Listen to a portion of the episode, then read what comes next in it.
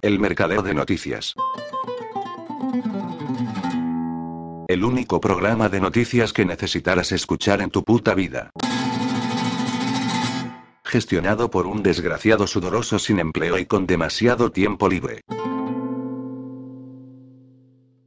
Bien, empecemos de una puta vez. Cuesta creer que haya tan pocos profesionales que estén alzando la voz contra este mentira virus que estamos viviendo desde hace ya más de un año, porque las evidencias son realmente abrumadoras.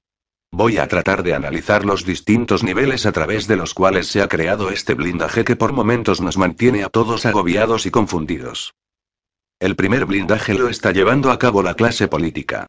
Los políticos mienten, y si no mienten con respecto a este tema por lo menos no están contando la verdad, es decir que los políticos se parapetan tras un muro de mentiras o de medias verdades que a la postre está resultando devastador.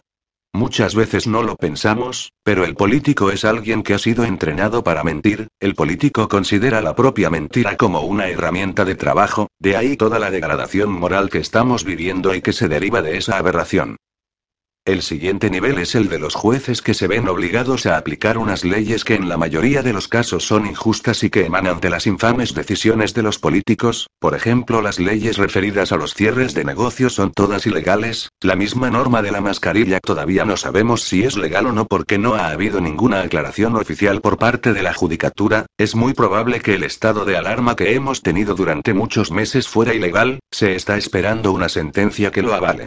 La mayoría de los fiscales y de los abogados tampoco están alzando la voz, quizás no se hayan dado cuenta de que su silencio nos sume en un pozo de oscuridad cada vez más profundo. El siguiente nivel son los médicos, se esperaba mucho de ellos, a la postre forman un colectivo muy cerrado y demasiado corporativo, les cuesta dar pasos para desenmascarar esta farsa, prefieren seguir atrincherados aunque eso suponga tragarse muchas mentiras. Los médicos siguen los protocolos que les marcan desde arriba y si se salen de ellos les suspenden de empleo y sueldo.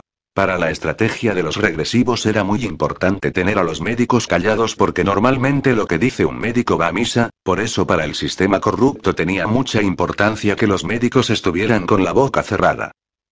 Me parece increíble que la mayoría de los médicos aún no se hayan dado cuenta de la estafa de las PCRS, deberían de saber además que el isopo de la PCR está saturado con óxido de etileno que es cancerígeno y que además daña el AGM produciendo infertilidad.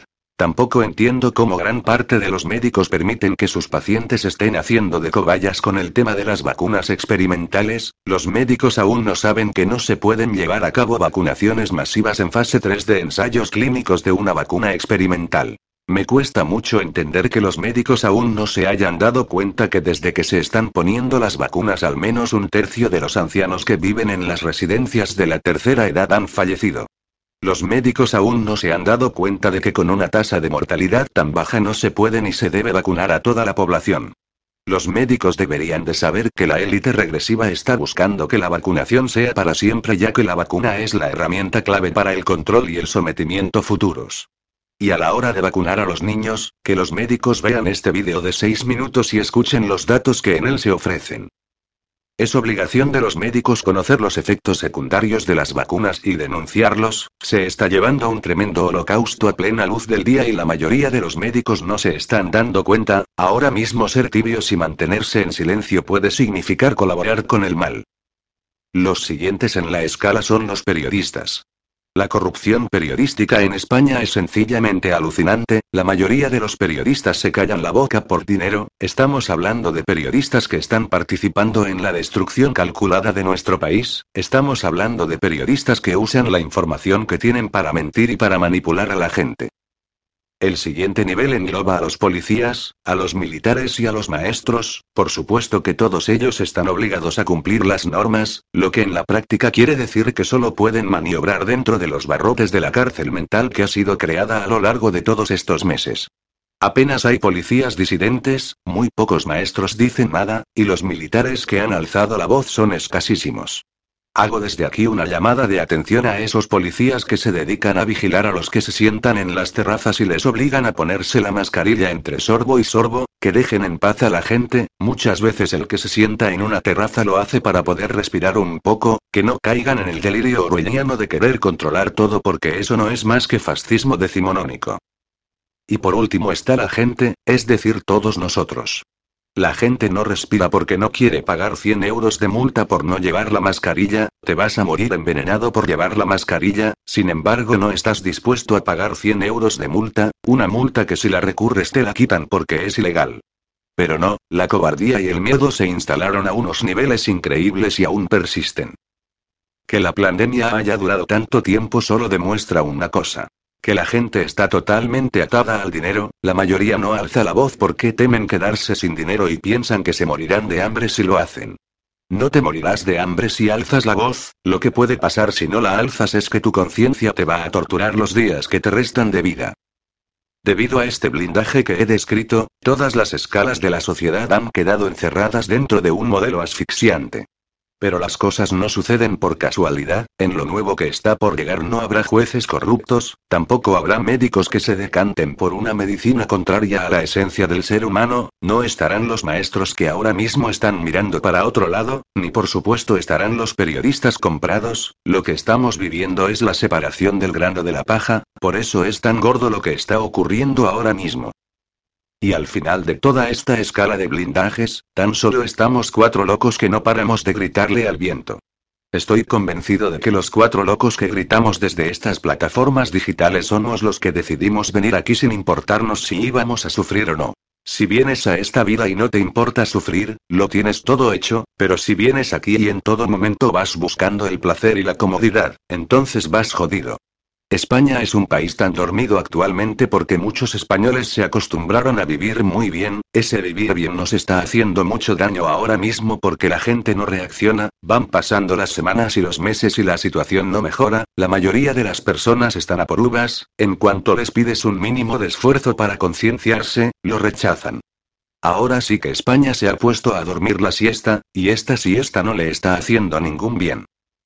Conozco una residencia de ancianos donde pusieron la vacuna en Navidad. Para finales de enero habían fallecido 18 ancianos de un total de 70. Las explicaciones que ofrece algún trabajador de esa residencia es que los ancianos habían recibido muchas visitas en Navidad, algo completamente ridículo porque meses atrás habían recibido las mismas visitas o más y no había habido ni un solo contagiado.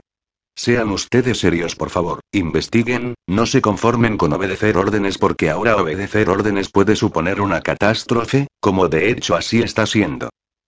Hace unos días le pregunté a un amigo médico, ¿qué validez temporal puede tener un test de antígenos que salga negativo y que te permita viajar? No más de 15 minutos, incluso 15 minutos igual es mucho, pongamos 5 minutos, me dice.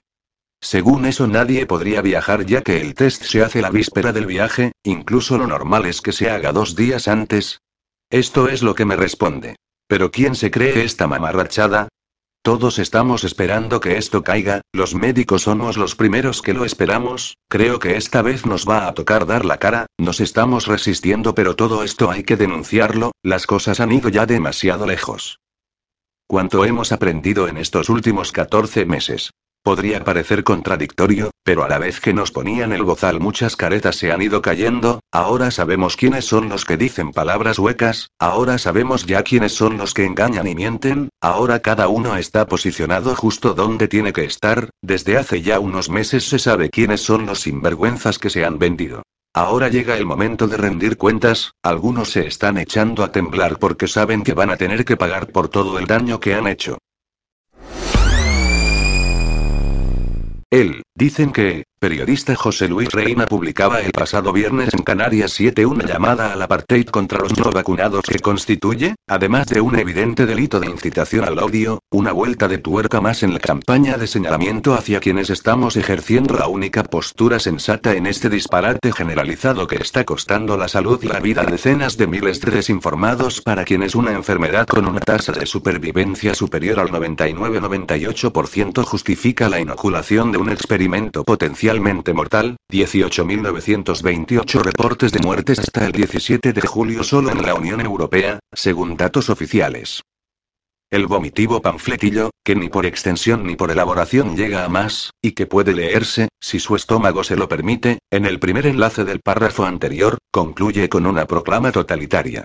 A falta de vacunación obligatoria para todos, vamos a ponerle difícil a esta gente que pueda hacer algo fuera de casa. Bueno, puestos a hacer algo, yo le voy a conceder algo de mi tiempo para brindarle una réplica a sus ponderados y razonables argumentos. Voy a preparar denuncia por delito de incitación al odio contra el arroba Canarias 7 y José Luis Reina por el infame artículo publicado. Quiero difundir la denuncia en redes para que toda persona afectada la pueda presentar en la comisaría o guardia civil. ¿Me ayudan? pic.twitter.com barra 6tl5 suflix. Alicia Floric, arroba a Floric77, Juli 26, 2021. Mira, sayón inquisitorial, consumidor de odio hasta la bulimia, aprendiz de Goebbels, nadie entre los que insultas desde tu abismal ignorancia se está escondiendo para pasear en soledad, porque somos gente conocedora de unos derechos que ejercemos, pese a la berrea irracional de quienes creéis que la hipocondría, la histeria inmotivada y la congoja colectiva constituyen un deber cívico. Si no fueras tan absolutamente analfabeto, antes de hablar de los que por edad y deber ya se tendrían que haber vacunado, pero no lo han hecho, tendrías que presuponer la existencia de aquello cuya ausencia invalida toda tu perorata del oro aullador. ¿Dónde están las vacunas? Y digo vacunas, término que tuvo un sentido enormemente preciso hasta que los malabaristas de la mafia farmacéutica os colaron, operación bien fácil, dada la desoladora inoperancia intelectual de los tragacionistas, bajo el prestigio del término una terapia experimental, no aprobada por ninguna agencia reguladora ni usada en humanos hasta este momento, y que se puede llamar de muchas maneras, pero no vacuna, porque es ajena al principio operativo de estas. La inoculación de un patógeno atenuado para provocar la respuesta inmunológica del organismo. Así que la pregunta ¿dónde están las vacunas? nos conduce a otro callejón sin salida. ¿Dónde está el virus? Porque el caso, campeón de los demagogos, hace mila que por patear un teclado cree haber escrito algo con sentido, con sentido macarra que solo sabe ladrar, es que 46 instituciones académicas, científicas y gubernamentales de diferentes países ya han reconocido no tener pruebas de que el SARS-CoV-2 haya sido aislado, extraordinario reconocimiento que implica que en los test de antígenos ni los de anticuerpos ni la PCR ni las vacunas, bueno, el brebaje que los ignorantes llamáis vacuna, ni las medidas de confinamiento ni el uso de mascarilla se han justificado nunca. Michael Lane, alto cargo del Instituto Robert Koch, reconoció en septiembre pasado que no había pruebas de su aislamiento y purificación, y en febrero pasado el Dr. Wu Zhou, máximo responsable de epidemiología de los Centros para el Control y Prevención de Enfermedades de China, lo corroboró explícitamente en una entrevista concedida a la cadena de televisión estadounidense NBC. La cuestión es fundamental porque si no se ha aislado no puede haberse secuenciado, y por tanto las supuestas vacunas para el 19 son un timo. Y ese timo que os han colado a los necios de entre los necios es el que quieres que se universalice, haciendo de la aberrante idiocia de los telecreyentes el rasero máximo para toda inteligencia. De ahí para abajo, hasta la ignorancia supina. Os han vendido la moto y queréis colocárnosla a los que hemos invertido tiempo, neuronas y capacidad de análisis en desmontar este vergonzante tinglado. Mironeus no hay ninguna persona más peligrosa que la que tiene miedo y frustración por algo que ha hecho voluntariamente. Necesitan un chivo expiatorio y se lo van a dar. En la historia esto acabó siempre en masacres, la culpa es de otros y hay que destruirlos. Un aullido. Fernando López Mirones, arroba Mirones, Juli 26, 2021. Hablas de jóvenes que gritaban desesperados por ser vacunados, cuando por lo que gritaban era por ser tratados como ganado, marcados al por mayor, ¿Sabía alguno de estos candidatos al exterminio que el mecanismo de estas mal llamadas vacunas es la inserción de ácidos nucleicos en sus células, una forma de manipulación genética que prohíben numerosos tratados internacionales?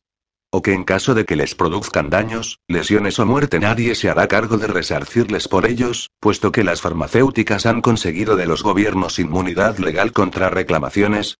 o que estas inoculaciones han sido autorizadas como fármacos sujetos a prescripción médica y que, por tanto, requieren de la correspondiente receta para su aplicación, ni lo sabían, ni los propagandistas a sueldo que os hacéis llamar periodistas para deshonra de la profesión se lo habéis comunicado, porque enanos intelectuales como tú, vergüenza de la especie, abominación antropomorfa, habéis renunciado hace tiempo a informar y os limitáis a deformar la realidad al dictado de los que están haciendo negocio con la cretinez inducida, la ignorancia y el envilecimiento de las masas. Mironeus pueden detectar cómo los medios preparan el camino del odio para lo que pasará en otoño y provocan a los vacunados contra los purasangres desviando la frustración de la ineficacia y letalidad de las vacunas hacia ellos. Culpan a los que tuvimos razón. Un aullido. Fernando López Mirones, arroba Fmirones, Juli 26, 2021. Grandísimo bellaco, estulto intenso, fracaso de la evolución, Tiempo es lo que has tenido tú para informarte e informar, pero en esta guerra contra la humanidad has elegido el bando de los genocidas, los traidores a su propia especie, los hipnotizados por el apocalipsis. Darías pena si no fuera porque el asco se sobrepone a ello, zombie sin cualificación, excrecencia reptil que solo sabe mirar a sus semejantes como números, y que quiere hacer creer que la inoculación en serie de un veneno transgénico encierra alguna bondad, cuando se sitúa fuera de todo parámetro médico al omitir la atención personalizada a cada receptor, con un estudio de su historial, sus circunstancias, sus alergias, patologías o contraindicaciones, además de obviar una minucia como el consentimiento informado por escrito, que exige el artículo 8.2 de la Ley 41, 2002, de autonomía del paciente. Cuánto detalle olvidado por parte de quien se supone que tiene como profesión informar. Mironeus vacunarse para evitar la COVID es como tirarse al agua en Australia empapado en sangre para evitar a los tiburones que le pasa a la gente. ¿Qué cifras les hacen falta para ver que están enfermando más los inoculados que los sangres? Es todo una locura. Un aullido. Fernando López Mirones, arroba Mirones, Juli 25, 2021. O eres aún más ignorante de lo que tu prosedía de Hitler Jugend indica, o eres un cínico de campeonato que oculta bajo la alfombra justamente lo que resulta relevante para un caso en el que quieres sentar cátedra de liberticida desde tu infame púlpito de predicador del odio. Pero existe el karma, y tu arenga oligofrénica en favor de la no vacuna que no inmuniza no va a ser olvidada. El engaño que tú y tus conmilitones estáis alimentando os va a estallar en la cara cuando los inoculados descubran que son ellos los que se han convertido en unos parias a los que los efectos secundarios de la terapia génica experimental, que no vacuna, les ha arruinado la vida de forma irreversible. Recogerás lo que estás sembrando, y antes de lo que crees. Ve preparando tu patético arsenal de justificaciones, porque en vez de chivos expiatorios los engañados acabarán por ir a por los verdaderos culpables. Y estarás en la lista, grandísimo Judas. Imposible olvidar tu contribución al criminal engaño. Por, poseso de Gerasa. El Papa Alejandro VI tenía un problema, necesitaba financiamiento, pero ninguna de las grandes familias de Florencia estaba dispuesto a dárselo, pues sucesivamente había casado a su hermosa hija Lucrecia con varios miembros de esas familias, y ellos habían muerto poco después. Los conspiranoicos de entonces hablaban de envenenamiento. Así que decidió que la iglesia tendría su propio banco.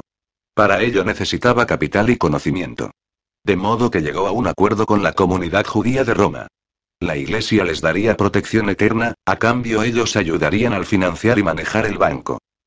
El acuerdo funcionó durante más de cuatro siglos, hasta que en septiembre de 1943 los nazis capturaron Roma. Himmler ofreció a la comunidad judía de Roma otro acuerdo.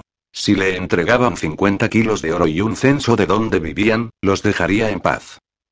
Aquí aparecieron dos posturas, una decía que se debía cumplir todas las condiciones. La otra decía que Himmler los quería muertos, y la obediencia solo le facilitaría el trabajo. Que debían usar el oro para esconderse, comprar armas en el mercado negro, pagar a los corruptos funcionarios italianos. De los 12.000 judíos, 1.800 aceptaron las condiciones y entregaron el oro, el resto pasó a la clandestinidad. El Papa Pío XII cumplió la palabra de su antecesor y ayudó a parte de la comunidad a esconderse. Por supuesto que Himmler, cuando tuvo el oro y los datos, cargó a los 1800 en camiones y trenes, y los envió a los campos de exterminio. Luego se propuso atrapar a los disidentes. Pero no conocía bien al ciudad. La policía italiana, viendo que la guerra se estaba dando vuelta, no colaboró en nada, y la iglesia usó sus monasterios y conventos para esconderlos hasta el 4 de junio de 1944, cuando fue liberada la ciudad. Hoy estamos en una disyuntiva parecida. El NOM, Nuevo Orden Mundial, formado por el Club de Roma, el Club Bilderberg, George Soros, Bill Gates y China, controla a la OMS, a casi todos los gobiernos y toda la prensa. En marzo de 2020 lanzó su dictadura sanitaria global. Y aquí está la disyuntiva. El 90% de la gente cumple con todos los mandatos, pensando que recuperará su vida. Usan las estúpidas y enfermantes máscaras faciales, cual esclavos del 1800, se privan de abrazos, de afectos, de reuniones, de viajes, de amor, de vida.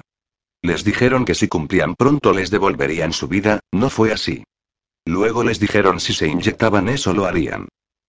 No cumplieron, pues faltaba la segunda dosis. Ahora falta una tercera, ya los mengueles actuales hablan de bozal por seis años, otros de por vida. Faltan la cepa teta, la gama, la epsilon. Los comerciantes, sumisos, siguen cumpliendo toda absurda exigencia del GNOM. Así me dejan trabajar en paz, repiten. Se convieron en policías del bozal. De nada les sirvió, la mitad ya lo perdió todo, la otra mitad, sobrevive. ¿Por qué no se puede negociar con el NOM? Sencillamente, porque te quieren muerto. ¿Cómo lo sé? Porque ellos mismos lo dicen, hay que reducir la población en 7.500 millones. Por supuesto que no van a matar a todos, necesitan 499 millones de esclavos, y 1 millón de élite. La mayoría será estéril, y la reproducción será controlada. ¿Cómo lo van a hacer? Lo sabes, si te lo digo abiertamente me retiran la entrada. Mira la charla T de Guillermo Puertas.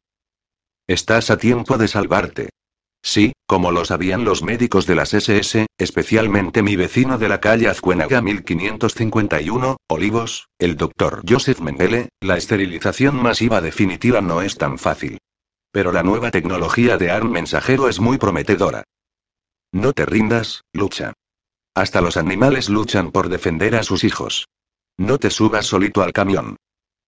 ¿Viste papá? Esos camiones no tiran humo por el caño de escape, decía un niño de Roma, futuro conspiranoico. No, no vi, no quiero ver. Podemos dar vuelta a esto, pero es necesario que dejes de obedecer, ya. Por Horacio Rivara. Con cuatro años me meé en el cole porque una profesora ordenó no os mováis hasta que vuelva y nos dejó solos en clase. Tardó tanto que, aunque mi vejiga pedía ir al baño, aguanté como un mercenario hasta que la cosa se desbordó. Cuando por fin regresó al aula y vio el charco, me regañó por haber cumplido sus instrucciones de manera literal. Desde entonces, cada vez que me enfrentó a una nueva norma rememoro este pasaje para obligarme a pensar por mí mismo, aplicar el sentido común y no obedecer como un robot. Una obviedad, lo sé, desde niños se nos enseña a desarrollar nuestra capacidad crítica y no hace falta orinarse encima para aprenderlo. Precisamente por eso sorprende que uno de los efectos sociales de esta pandemia que cumple un año sea el uso de la muletilla esa de no soy negacionista, pero y cuando alguien se dispone a criticar algún asunto relacionado con la crisis del coronavirus. Aunque solo sea algo cotidiano como que los fumadores pueden ir sin mascarilla y los niños de más de 6 años no. Es como si sintiésemos que es necesario aclarar por adelantado que no estamos chiflados por opinar diferente. Como si hubiese que jurar ante notario que no eres un demente antes de exponer una simple objeción o duda. Me pregunto cómo hemos llegado a este punto y por qué algo tan higiénico como disentir conlleva de pronto un absurdo miedo a ser nominado a loco del pueblo.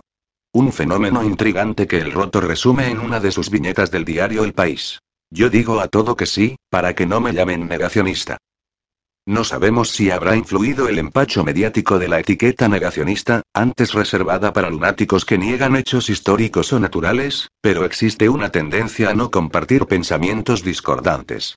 Mucha gente prefiere mantenerse en perfil bajo, confundida al ver que la prensa se mofa de que quienes no tienen estudios científicos opinen sobre noticias pandémicas pero a la vez vuelca sobre ella un minuto a minuto de la tragedia con marcadores de contagios, indicios de presiones a la Agencia Europea del Medicamento por parte de la Comisión Europea y los gobiernos o reportajes sobre cómo las farmacéuticas obstaculizan el acceso de los eurodiputados al contenido de sus contratos. Médicos como el investigador Federico Martinón, del Comité Asesor de Vacunas de la OMS, señalan la sobreabundancia informativa y advierten que la infodemia y la infoxicación que estamos sufriendo es un problema importante.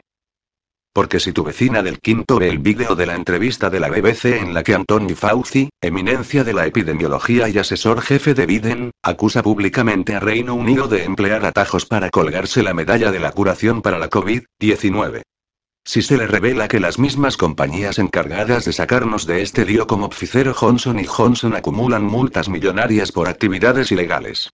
Si le cuentan que España, como el resto de países ricos, se opone a liberar las patentes para que así el tercer mundo tenga acceso a la vacuna de la COVID-19. ¿No es esperable que esa persona necesite aclarar su cabeza? ¿O solo debe investigar sobre materias en las que sea experta? Se acusa de llevar capirote de papel de aluminio al ciudadano inquieto que bucea en todas las fuentes oficiales a su alcance para tratar de comprender la realidad. En cuestiones de salud que afectan a la población mundial, lo loco no sería dejar de hacerse preguntas. Que la actualidad coronavírica sea un dragón can sin frenos no ayuda demasiado. Un día la OMS se pronuncia en contra del pasaporte de vacunados, al siguiente unos países de la UE lo tachan de discriminatorio y otros lo defienden y más tarde Bruselas acelera su creación para que esté listo antes del verano.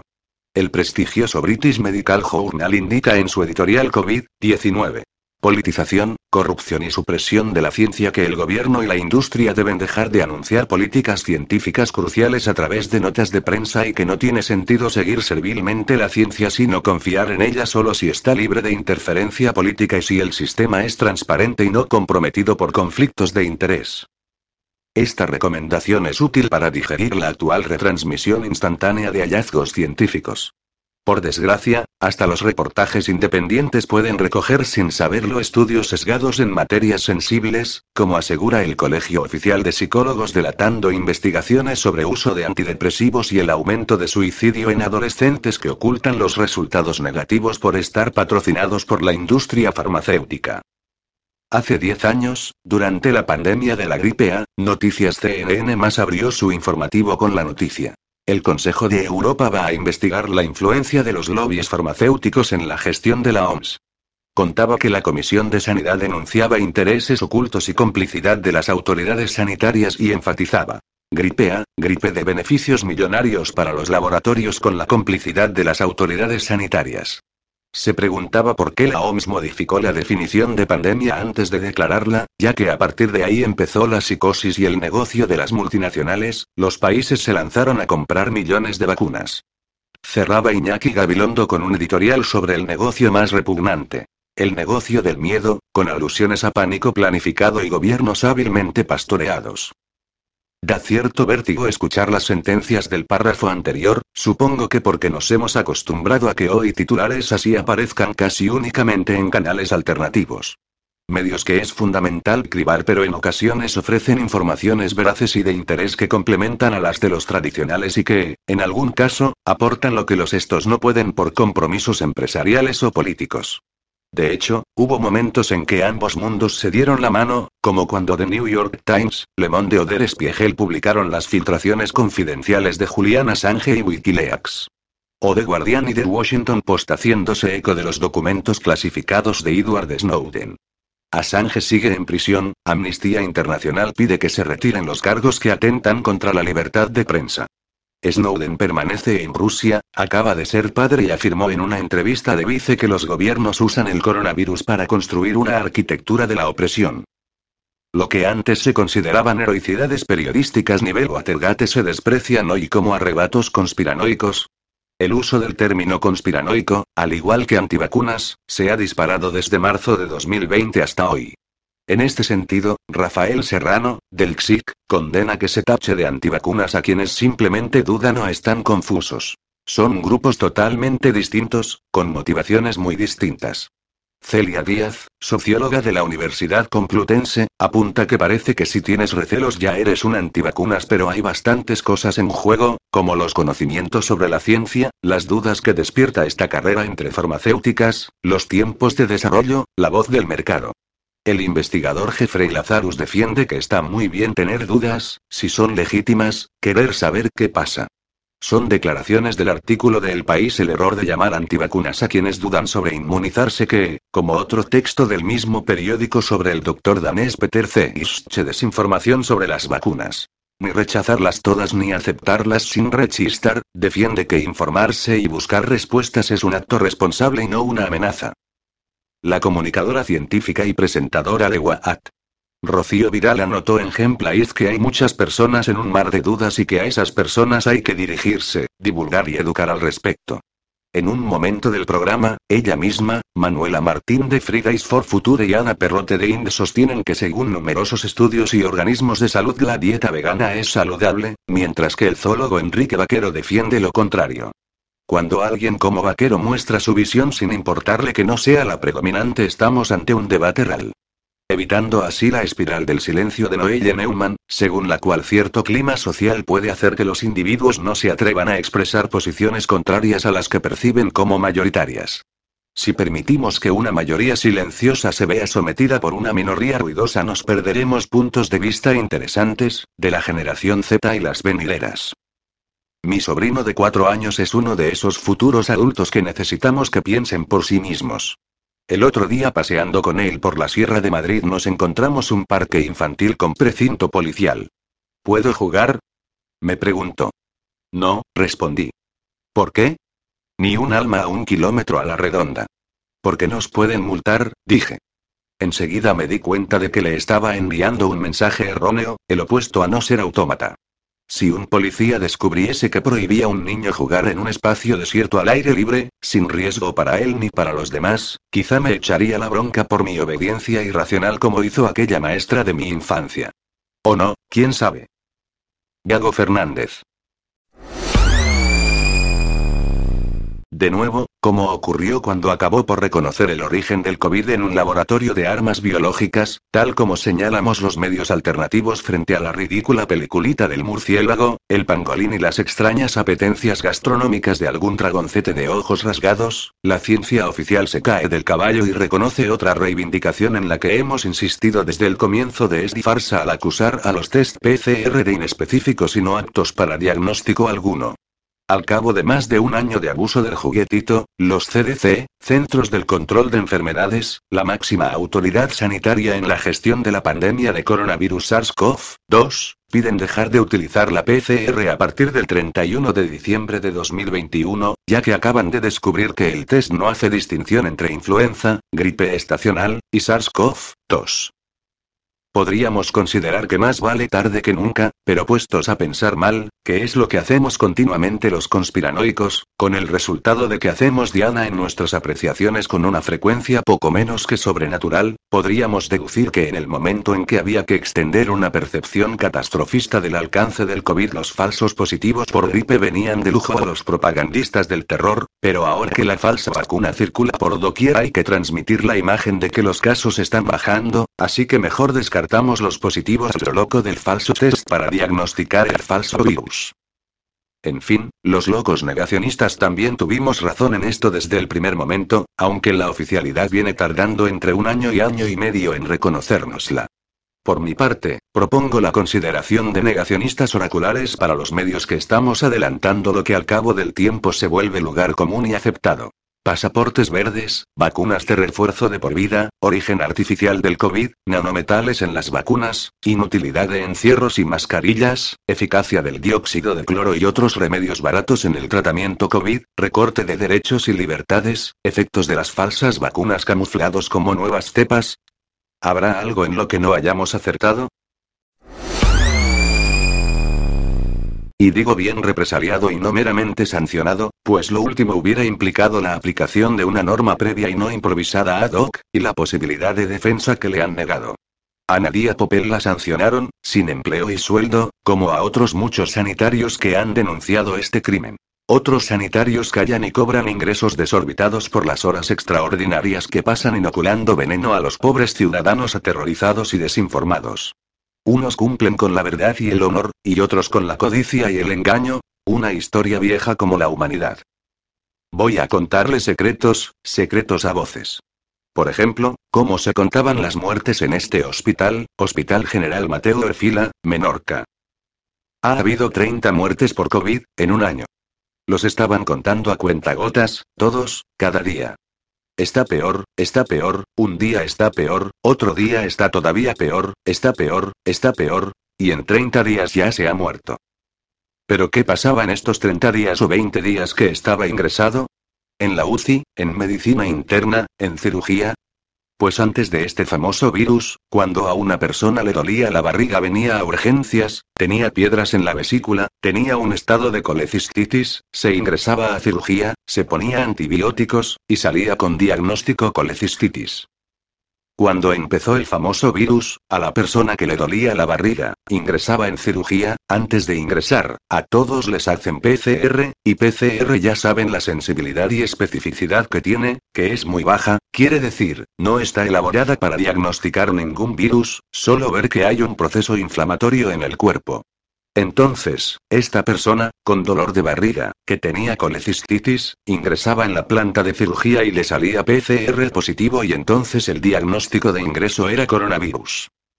Entonces estaba allí con el antibiótico, se le inflamaba la vesícula biliar, y en siete días salía de alta, y el diagnóstico de alta era coronavirus. Y, como era positivo para coronavirus, se aislaba a toda la familia. Su mujer no podía dormir con él, es lo que dicen, sus hijos no le podían dar un beso, sus padres no lo podían visitar. Entonces, no me quedaba claro, ¿tenía colecistitis o tenía coronavirus? Otro caso, una mujer que desde hace 10 años recibía tratamiento de cáncer de mama, se hizo quimioterapia, radioterapia, cirugía, recidiva, quimioterapia, radioterapia, cirugía. Ingresa, en mal estado general, porque el tumor estaba por todo el cuerpo. En los huesos, en el hígado, en pulmones, en todos sitios. Cáncer de mama diseminado, estadio cuarto. Le hacen PCR al ingreso, le sale PCR positiva. Motivo de ingreso a la planta de medicina interna. Coronavirus. Al día siguiente se muere por hipercalcemia, calcio alto en la sangre, porque el cáncer disuelve los huesos y el calcio sale a la sangre y no se puede tratar esto porque son niveles de calcio muy altos. La mujer se muere y el diagnóstico de muerte es coronavirus. Estas son 30 muertes en este hospital. Cáncer de mama, perforación intestinal. Bueno, voy a contarles otro secreto. Viene un hombre que le duele la barriga, que le duele mucho y tiene fiebre. Como tiene fiebre, nadie se acerca demasiado por si tiene coronavirus. Está allí horas, en urgencias, porque ¿cómo hacerle un TAC? ¿Y si contagia a todos y todos nos morimos de coronavirus? Hasta que lo aíslan, lo llevan al TAC, y hay perforación intestinal. Rotura de intestinos.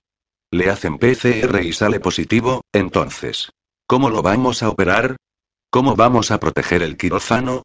¿Que no se mueran todos los cirujanos? ¿Cuándo lo vamos a operar? Además, la prueba se ha retrasado tres horas, veremos si es una peritonitis, el hombre está peor, cada vez peor, en los periódicos ya sale. Está grave por coronavirus, pero el intestino está perforado y hay que operarlo. Ingresa en la UCI. Lo operan, se complica, porque han esperado mucho tiempo, muchas horas de espera. Allí hay yapus y hay de todo en esa barriga. Está intubado, en UCI no solo hay coronavirus, hay pseudomonas, hay estafilococo, estreptococo, hay muchas otras bacterias, aunque solo nos venden en la televisión coronavirus. El hombre se infecta de todo, y cada día sale en los periódicos hay un paciente grave con coronavirus. Y el hombre está recientemente operado de perforación intestinal, y está allí 10 días en UCI, y cada día sale en los periódicos que hay uno con coronavirus grave, que está entubado, se está muriendo. El hombre se muere, por complicaciones múltiples, y una de ellas, una intubación con iatrogenia. Porque cuando tú intubas una persona y tienes dos máscaras, unas gafas, una pantalla, tres batas, unos fuecos y unas enfermeras que te están vigilando para que no se te caiga la máscara porque si no, te denuncian, el tubo va para otro lado. El hombre se muere, y a ver si averiguan, ¿qué diagnóstico tiene ese hombre? Coronavirus. Fíjense, aquí, en este hospital, durante un año, solo había coronavirus. No había ni cánceres, que tienen mortalidad, a veces, del 40% y 50%. No había infartos, que tienen una mortalidad altísima, si no pones enseguida un tratamiento, la persona se muere. Pero aún así, a moribundos, ¿qué les hacían? PCR. Y si salía positivo, porque en efecto salía positivo, ahora les contaré otro secreto, esta persona moría de coronavirus, y así, de 30 personas que se han muerto, 25 eran estos. Entonces los cinco restantes que eran... Bueno, aquí hay muchos secretos por contar. Este año de coronavirus, a este hospital, no llegó la prueba de gripe. La prueba de la gripe, que se hacía todos los años a todos los que tenían clínica respiratoria, se les hacían pruebas de gripe y de aemopirus, que son virus muy frecuentes en niños y en adultos. En todo este año no se hizo ninguna prueba, porque no trajeron pruebas. Cuando venía una persona con una neumonía, no se hacían otras pruebas, solo se hacía la prueba de que... La del coronavirus. Entonces, estas cinco personas han muerto de neumonía, sí, pero era gente con EPOC, es decir, que el pulmón estaba muy dañado, personas con insuficiencias cardíacas, cuando se llena el pulmón de agua, y el corazón no puede bombear, entonces se llenan los pulmones de agua y aparece en la radiografía todo blanco. Entonces estos cinco eran, pues, imagen difusa bilateral, en los dos pulmones, de una inflamación, pero como la única prueba que se hacía era coronavirus, pues claro, el diagnóstico era este. No se hizo ninguna autopsia a nadie, entonces no se analizaban exactamente los tejidos. Otro secreto de las PCR. Cuando por la tele decían, estamos entrando en la primera ola, en el correo recibíamos un aviso. Vamos a hacer PCR con 35 ciclos. Esto significa que la lupa que mira, el espejito, de la muestra aumenta la visión en el microscopio por 35 veces.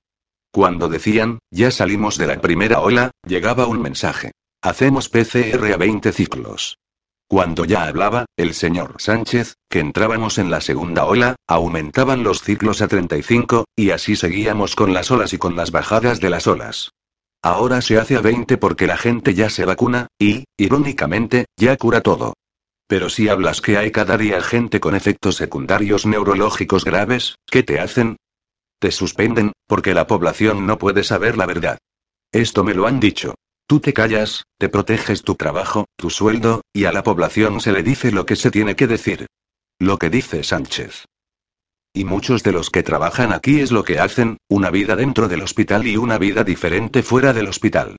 Porque dentro del hospital, se vende lo político y en su casa se hace. Cuidar los animales, ir sin mascarilla e ir por el camino de caballos. Porque hay doble vida en muchas personas. Los que salen por la tele y hacen propaganda y dicen vacúnense, no están vacunados y sus mujeres tampoco.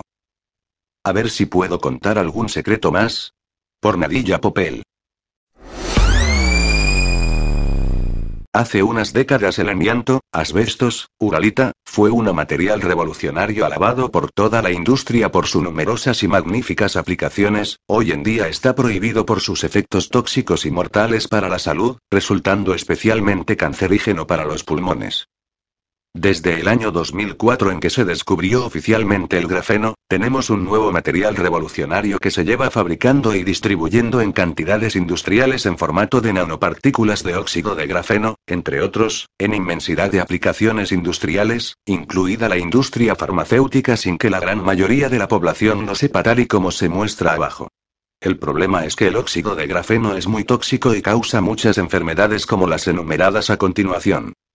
Afectación del sistema inmune con tormenta de citoquinas, neumonía bilateral, coágulos, trombos e inflamación de órganos, pérdida de los niveles de glutatión del cuerpo causando una oxidación muy elevada, afectación de enlaces cerebrales con pérdida de olfato, gusto, vista, así como espasmos, convulsiones y ataxia, afectación muscular y cansancio por oxidación generalizada. ¿Les suena este cuadro clínico de algo?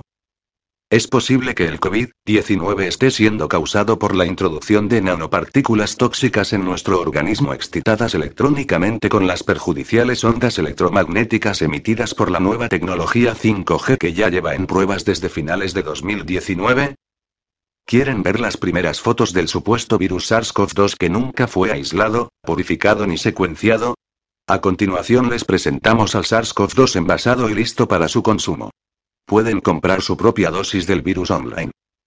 El siguiente minucioso trabajo de investigación ha sido realizado por arroba infovacunas. Para más información visitar su canal en Telegram. Exfnano es la primera empresa de grafeno del mundo y la principal distribuidora internacional. Fue fundada en China en 2009, y en 2012 apareció el primer vídeo de un hombre magnético en televisión y tiene más de 20.000 clientes en todo el mundo y les suministra soluciones acuosas con óxido de grafeno magnético utilizables para la fabricación de las bases líquidas de múltiples y diversos productos médicos e industriales. Estas soluciones acuosas están siendo usadas hace años, desde envases líquidas de pinturas, selladoras, quitagrasas y pulverizadores, hasta en la base líquida de todo tipo de vacunas, sueros fisiológicos, inyecciones diversas, analgésicos, epidural, etc., y medicamentos bebibles e inhalables. Estas soluciones acuosas con grafeno son la causa primaria del efecto magnético. Por eso también están magnéticos los no vacunados. Y lo más probable que también sean, por la excitación del grafeno a causa del aumento de frecuencia hacia el 5G, la causa primaria de la COVID-19. Desde el principio de la declaración de la pandemia COVID-19 hemos denunciado que esta pandemia de diseño se trataba de un fraude que esconde malvados intereses contra todos nosotros. Jamás existió un virus SARS-CoV-2 ni una enfermedad biológica contagiosa, esto ha sido una cortina de humo para ocultar el peligro real. El análisis oficial mostrado a continuación del contenido de un vial de la vacuna COVID-19 de Pfizer realizado por la Universidad de Almería, España, en junio de 2021 muestra la verdad que se esconde tras este maquiavélico plan contra la humanidad. El componente activo principal de las vacunas es óxido de grafeno reducido, elemento químico tóxico que produce trombogenicidad, trombos, coagulación de la sangre, alteración del sistema inmune, tormenta de citoquinas, neumonía bilateral y neurodegeneración, es decir, la enfermedad conocida como COVID-19, especialmente en sus variantes graves y neurológicas. Dicho de otra manera, el envenenamiento del agente disfrazado de enfermedad COVID-19 lo causan las propias vacunas, no es el único medio, desde hace mucho tiempo con sus componentes nocivos para el cuerpo humano. La vacuna no es el remedio, la vacuna es el causante de la enfermedad. Las vacunas modernas han sido diseñadas de forma maliciosa para dañar, enfermar y en muchos casos matar a las personas. La pandemia denominada COVID-19 declarada por la OMS ha sido la tapadera y excusa para encubrir un plan genocida en el que se ha asesinado hasta el momento a millones de personas mediante el empleo de un binomio nocivo de armas de tecnología electromagnética. Se han combinado frecuencias de microondas emitidas por multitud de focos emisores de campos electromagnéticos, antenas, en combinación con receptores de dichas frecuencias albergados en el interior del cuerpo humano en forma de nanopartículas de materiales reactivos a dicha frecuencia e introducidos en nuestro organismo por diferentes vías. Inoculación masiva mediante vacunas con óxido de grafeno reducido. Obligación de utilizar millones de mascarillas contaminadas con nanopartículas de grafeno y sopos también contaminados empleados en las pruebas PCR sprays difuminados en el aire cuyo contenido es polvo inteligente. Si te cuesta creerlo, solo tienes que hacer una comprobación por ti mismo, acerca un imán u objeto metálico, cubiertos, monedas, herramientas, a la zona donde una persona haya sido vacunada y comprueba que se le queda pegado, lo cual revela que dicha persona ha adquirido propiedades paramagnéticas mediante tecnología electromagnética exógena. El mantra que, a partir de ahora, van a emplear los medios de comunicación de manera generalizada es el siguiente. Ya se sabía. Su uso será de la siguiente manera.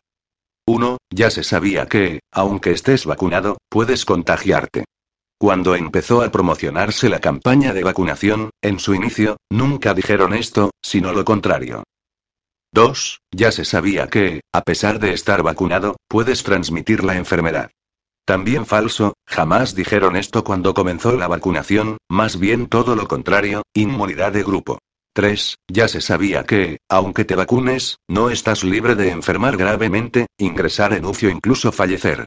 Falso, nos vendieron una eficacia del 95% pero nunca dijeron que habría gente que enfermaría gravemente o fallecería. Esto lo han ido incorporando con el tiempo, cuando se constató que la vacuna ni evitaba el contagio ni la transmisión y, para compensar, introdujeron la idea nueva de que evitabas enfermar gravemente. La frase que repitieron hasta la saciedad fue la siguiente. Las vacunas son totalmente seguras y eficaces. 4. Ya se sabía que el virus mutaba con cierta facilidad. La frase que reiteraron, una y otra vez, fue. Afortunadamente, este virus no muta y posteriormente que apenas lo hace. 5. Ya se sabía que las vacunas tienen ciertos riesgos. Mentira. Insistieron que eran totalmente seguras, salvo casos extraordinariamente aislados. Uno millón.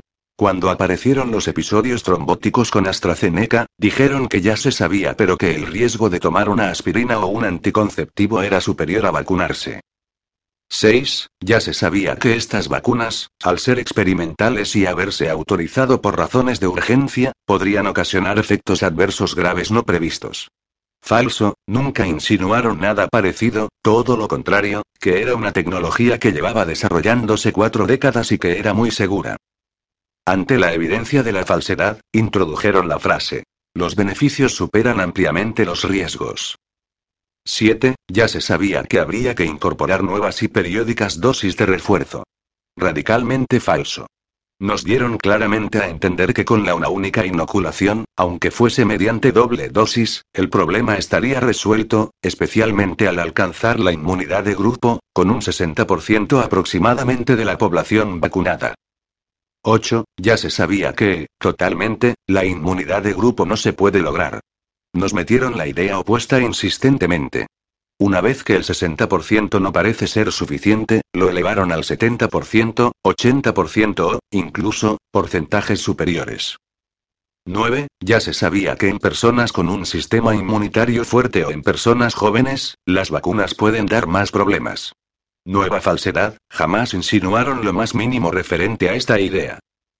Lo cierto es que resulta totalmente lógico que un sistema inmunitario fuerte, propio de una persona joven, pueda resentirse gravemente con la vacuna porque lo que hace es incidir sobre este sistema inmunitario, produciendo una sobreestimulación absolutamente innecesaria, pudiendo provocar una tormenta de citoquinas y una inflamación del organismo, especialmente del corazón, en forma de pericarditis, miocarditis y otras patologías que pueden causar la muerte.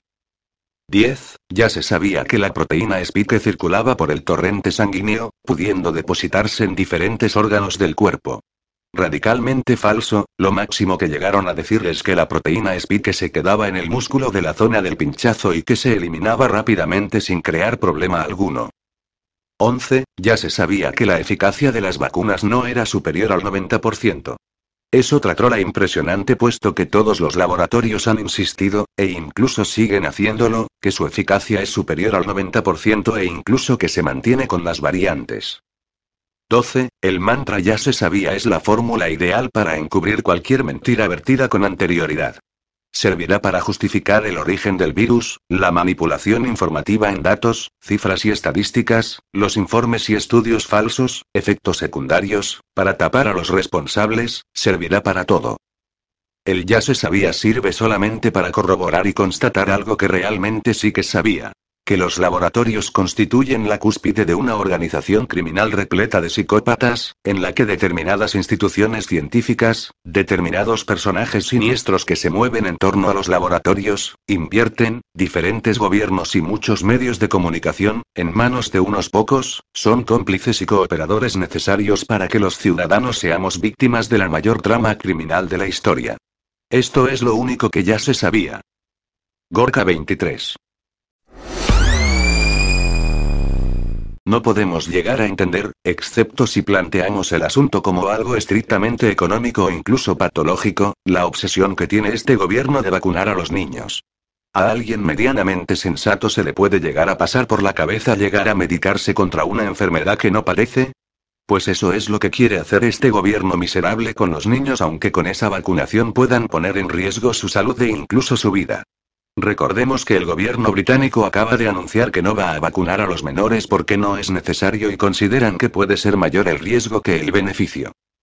Pero a los comisionistas que nos gobiernan todo eso le da igual y ha iniciado una campaña brutal para culpar de todo lo que sucede a los jóvenes e incluso a los niños, dando como única solución a ese inexistente problema la vacunación. Y en una campaña de lo más descarada y bochornosa han llegado a comparar la vacunación contra el COVID con la campaña de vacunación contra la poliomielitis de los años 60 del siglo pasado. En un artículo publicado por la página web vacunacovid.gov.es y firmado por el doctor Rafael Nájera, se compara ambas campañas de vacunación y se llega a decir. Rafael Nájera, pionero de la vacunación contra la polio, reflexiona en primera persona sobre la campaña española que permitió erradicar la enfermedad en nuestro país. Aquella experiencia, con menos recursos que ahora, guarda similitudes con la inmunización actual contra el COVID-19. ¿Qué guarda similitudes? ¿Qué similitudes si ya el propio artículo empieza con una gran contradicción? La poliomielitis pasó de provocar más de 2.000 casos anuales en 1960 a 62 casos en 1965 en España, gracias a la campaña nacional de vacunación antipoliomielítica por vía oral. ¿No se dan cuenta de la gran farsa y de la falacia con la que se trata este asunto?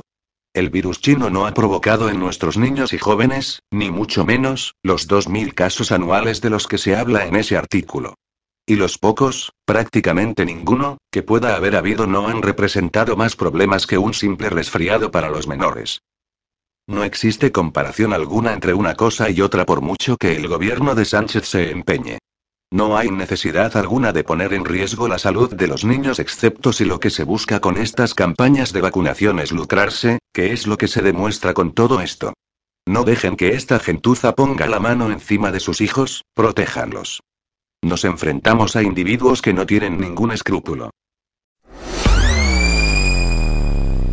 El 10 de mayo de 2021 la Administración de Alimentos y Medicamentos de los Estados Unidos, FDA, extendió su autorización de uso de emergencia para la vacuna Pfizer barra BioNTech COVID-19 a adolescentes de 12 a 15 años de edad, enmendando la emitida el 11 de diciembre de 2020, que autorizó la inyección para personas mayores de 16 años.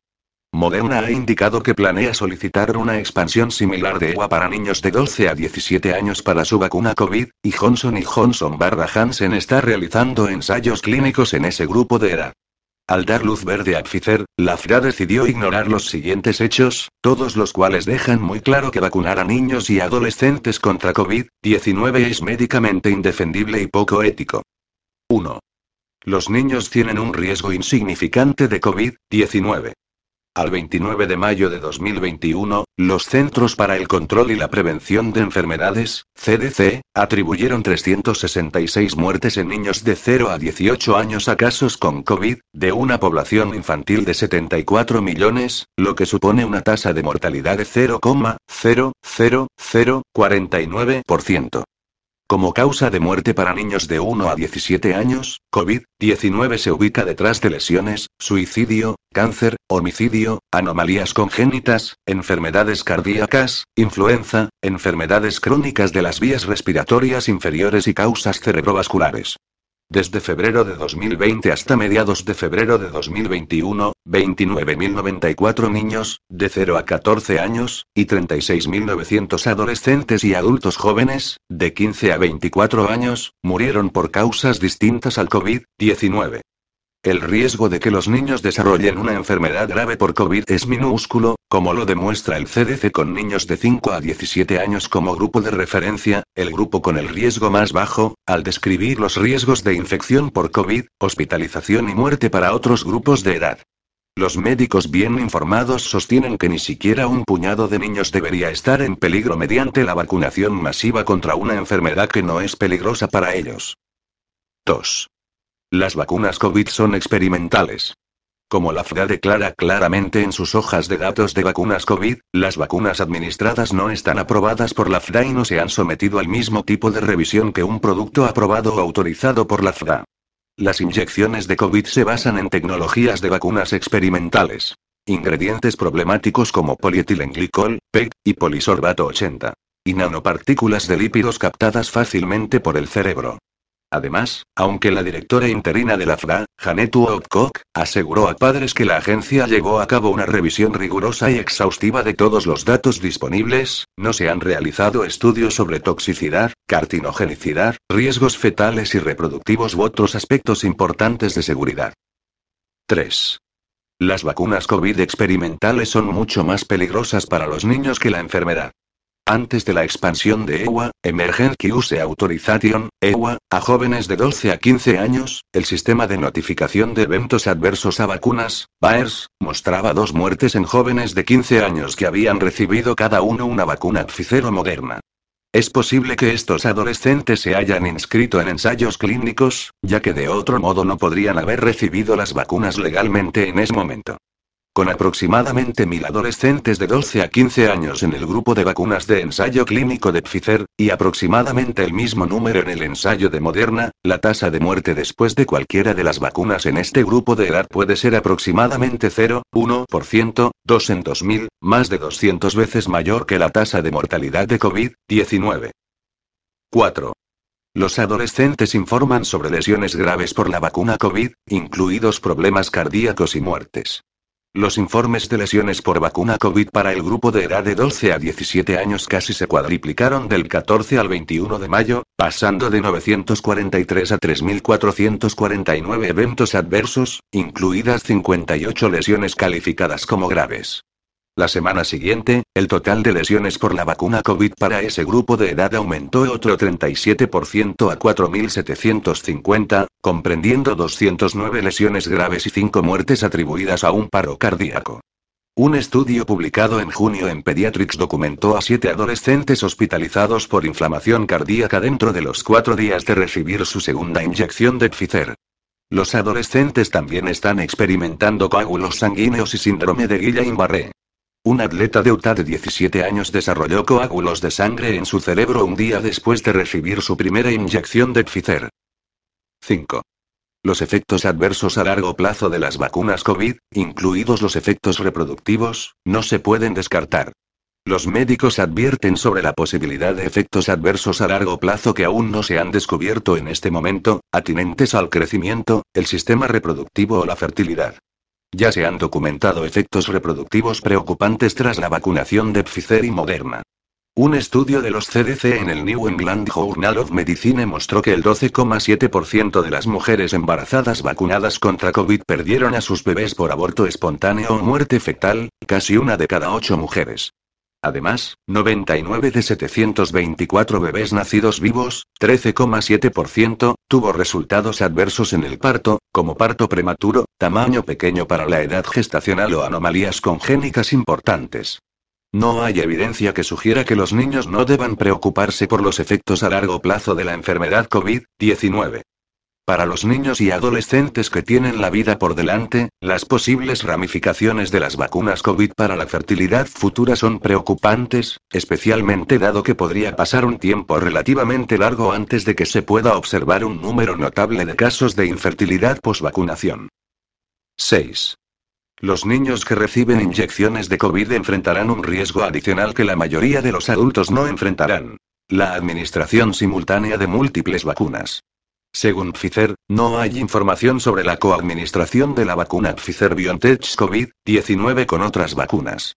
Los CDC también admiten que no saben si la reactogenicidad, la respuesta inflamatoria del cuerpo a la vacunación, aumenta con la coadministración de la vacuna. No obstante, los CDC permiten que los proveedores de atención médica administren vacunas COVID y otras vacunas para niños y adolescentes sin considerar el momento. Considerando el calendario de vacunas de los CDC para los adolescentes, esto significa que un niño de 12 años posiblemente podría recibir una vacuna COVID experimental el mismo día que las vacunas contra la influenza, el virus del papiloma humano, VPH, meningocócica y DAP, tétanos difteria tosferina. Si la FDA expande su EUA de grupos de edad aún más jóvenes, los niños podrían recibir aún más inyecciones durante una sola visita al médico, particularmente si los médicos presionan la vacunación para ponerse al día debido a las citas perdidas durante la pandemia. Los prospectos de las vacunas autorizadas para niños y adolescentes ya enumeran casi 400 posibles eventos adversos, incluida la muerte. El Instituto de Medicina ha advertido que nunca se ha realizado una investigación sistemática sobre elementos clave de todo el calendario de vacunación infantil. El número, la frecuencia, el momento, el orden y la edad en el momento de la administración de las vacunas, una opinión compartida, aunque a regañadientes, por los expertos mundiales en vacunas en una reunión de la Organización Mundial de la Salud, OMS, en diciembre de 2019. 7. Los funcionarios del gobierno han indicado que están dispuestos a ignorar los derechos de los padres y la capacidad de proteger a los niños. Aproximadamente la mitad de los padres que respondieron a una encuesta de abril dijeron que definitivamente no recibirían la vacuna COVID para sus hijos o que planeaban esperar y ver. Otro 18% permitiría la vacuna solo si las escuelas lo requieren. Para sortear el obstáculo de obtener el consentimiento de los padres, un número creciente de estados y jurisdicciones pretenden dar a los proveedores de atención médica y a las prácticas médicas un margen de maniobra para prescindir de los requisitos de consentimiento de los padres para las vacunas COVID, a pesar del estado de investigación de las inyecciones. En la actualidad, se está intentando una reducción extraordinaria de los derechos de los padres que pone en riesgo a los niños sin un consentimiento informado digno. 8. Prometer a los niños y adolescentes un regreso a la normalidad es coercitivo. La comisionada de la FRA, Janet Woodcock, la directora de los CDC, Rochelle Walensky, y el director ejecutivo de Pfizer, Albert Bourla, han prometido a los jóvenes que la vacuna COVID es su boleto para una renovada sensación de normalidad y un regreso más rápido a las actividades sociales. Estas promesas están atrayendo a los adolescentes socialmente hambrientos, que son incapaces del desarrollo de sopesar los riesgos y beneficios de manera justa, a molestar a sus padres para que se pongan las inyecciones o incluso a considerar la posibilidad de vacunarse sin el permiso de sus padres. 600.000 niños de 12 a 15 años recibieron inyecciones de COVID dentro de la primera semana de la expansión de EUA. 9. Los fabricantes de vacunas están exagerando lo que pueden hacer sus inyecciones de COVID, tanto para adultos como para niños. Las vacunas COVID no fueron diseñadas para bloquear la transmisión del coronavirus. Por lo tanto, la efectividad informada de las vacunas se refiere solo a la capacidad de las inyecciones para disminuir la gravedad de los síntomas. Además, la eficacia no puede entenderse de manera significativa a menos que se comprenda la principal distinción entre riesgo relativo y absoluto. Al informar solo el riesgo relativo, Pfizer declaró que su inyección era 100% efectiva para jóvenes de 12 a 15 años sobre la base de ensayos con 2.260 adolescentes más jóvenes y 18 casos de COVID-19 en el grupo de placebo, versus 0 en el grupo de vacuna. Estos números equivalen a una reducción minúscula en el riesgo absoluto del 1,59%, 18 dividido por 1,129 adolescentes en el grupo de placebo. Cuando los investigadores no informan una reducción absoluta del riesgo, se introduce un sesgo de notificación, lo que afecta la interpretación de la eficacia de la vacuna, lo que genera dudas sobre la intención y la integridad de los investigadores. Los padres también deben tener en cuenta que Pfizer, según un análisis independiente, modificó los resultados de efectividad de sus ensayos clínicos para adultos al excluir a miles de participantes que tenían síntomas idénticos a COVID pero no confirmados por la prueba de PCR. Se necesita acceso a conjuntos de datos completos y escrutinio y análisis independientes para evaluar la real eficiencia para los adolescentes. 10. Las vacunas COVID en 2021 son solo el comienzo. La mayoría de los padres y adolescentes no están reconociendo que aceptar una o dos inyecciones de COVID ahora no será el final de la historia. Las inyecciones de refuerzo de COVID ya están a la vista, presentando la posibilidad de riesgos recurrentes y acumulativos. Como pueden atestiguar los padres familiarizados con el ya oneroso programa de vacunación infantil, los requisitos de vacunas para los niños parecen ir en una sola dirección, incrementándose mientras que el estado de salud de los niños continúa en su alarmante trayectoria descendente.